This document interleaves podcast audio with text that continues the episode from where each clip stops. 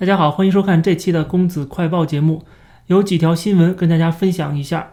我们之前讲过了，潘石屹的 SOHO 中国收购案失败，他没能够跑路成功，但是他人却能够肉身翻墙，已经早就跑路了。在最近的美网女单决赛的时候突然现身，这是被央视转播的这个美网的决赛当中。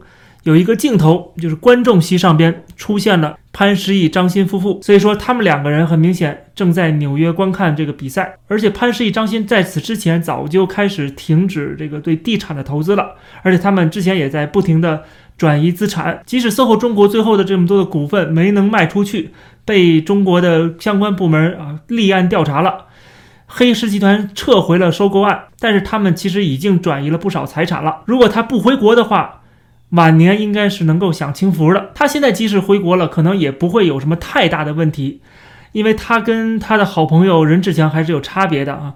他可能也对政治上面比较有保持距离。但是欲加之罪，何患无辞？当共产党想对付谁的时候，那么你在他的控制范围之内，那你就跑不了。你不管有多么有道理，多么无辜。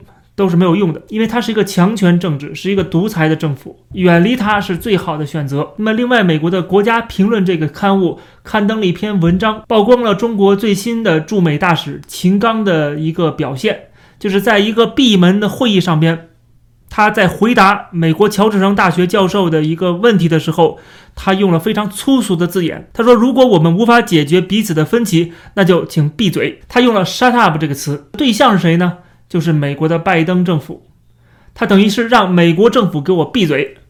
这种说法当时让全场很多人非常的震惊。他作为中国驻美国大使却说出这样的话，但是其实也没什么可震惊的。在此之前，我们看到那么多的中国外交官都一副战狼的面孔出现，所以秦刚他本来就是一个战狼，他也不得不充当战狼。即使他不愿意，他要必须这样的表现，因为这是目前的一个中央的一个。方针路线，大家还记得，当秦刚刚来美国的时候，刚上任的时候，他发了一个推特来祝贺美国的奥运代表团取得了很好的成绩，获得了金牌榜、奖牌榜第一名的这个位置。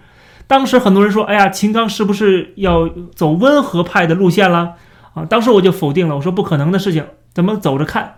他们不可能是有温和的一面，因为今天的中国已经被习近平所控制，他必须从他的这个执政逻辑来讲，他一定会走鹰派的道路，他一定会强硬，一定会中美对抗，一定会把这个对抗进行到底，因为这涉及到整个共产党的生存问题。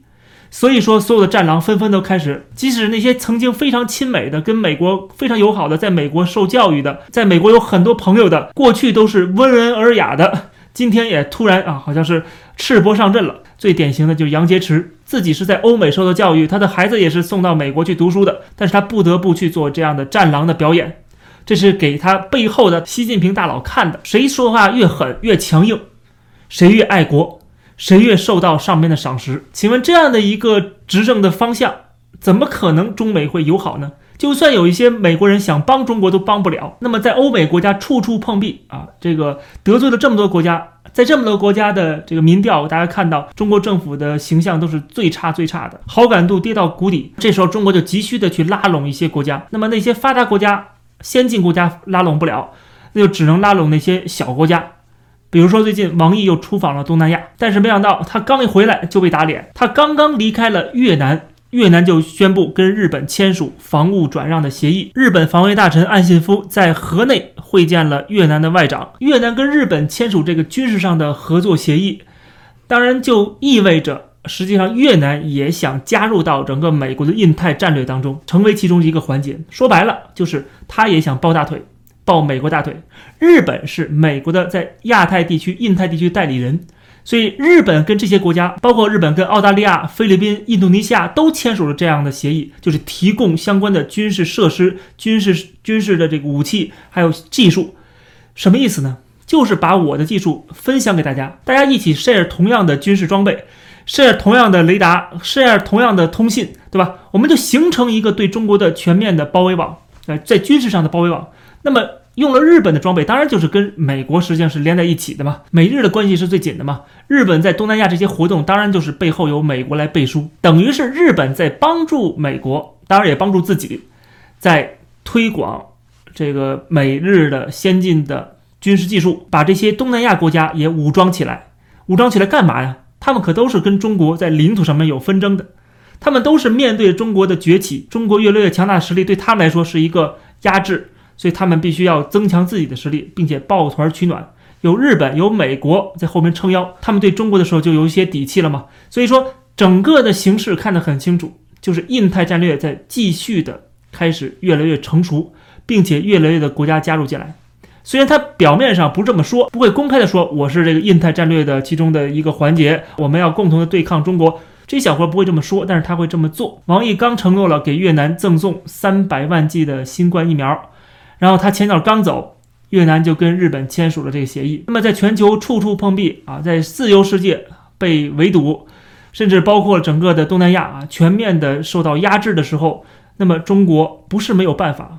我们看到中国也有一些反击，确实也有一点力度的反击。据路透社今天的报道，朝鲜官方的媒体朝中社表示了，朝鲜在刚刚过去的这个周末试射一枚远程的巡航导弹。当然了，这只是一个口头的表述，无图无真相啊，我们不知道这是不是真的。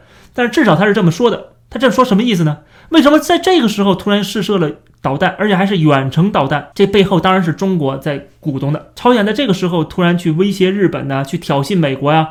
对朝鲜来讲，嗯，似乎没有什么好处，但是对中国好处很大，因为中国现在受到压力太大了，他不能每天只靠着外交部那几个人啊喷口水，这不管用啊，他们得拿点真家伙出来啊，对吧？他们的航母也不敢开出去，然后美国军舰最近又跑到这个台湾海峡，他们又不敢把侵犯中国领海的外国船舰给击沉，在这个时候，他们只能拿出自己的杀手锏了，就是他们牵的一条疯狗啊，这个疯狗就是朝鲜的这个。核武器，其实这是一种暗示嘛，就是你现在咬我，好，那我就放出疯狗咬你。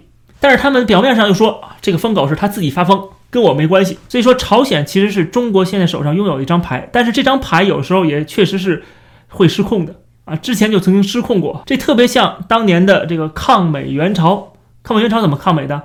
就是苏联要对付美国，当时是美苏争霸，但是苏联手下这张牌，这张牌就是中国。啊，刚刚扶持你啊，这个成立的中华人民共和国，对吧？你得为我们这宗主国干事儿啊，要不然我白支持你共产党了，对不对？所以说，共产党必须要替他的苏联老大啊，要打这场战争，要当人肉盾牌。苏联最多就出动空军支援一下，但是最后怎么样呢？你牵的这只狗啊，最后还是要反咬你一口的。这个历史上已经证明了。所以说，玩火者必自焚。中国打这张朝鲜牌，有可能会伤及自身的。不过我们前思后想。也想不出他有什么更好的牌了。这期的节目就跟大家聊到这儿，感谢大家收看，欢迎点击订阅这个频道，我们下期节目再见。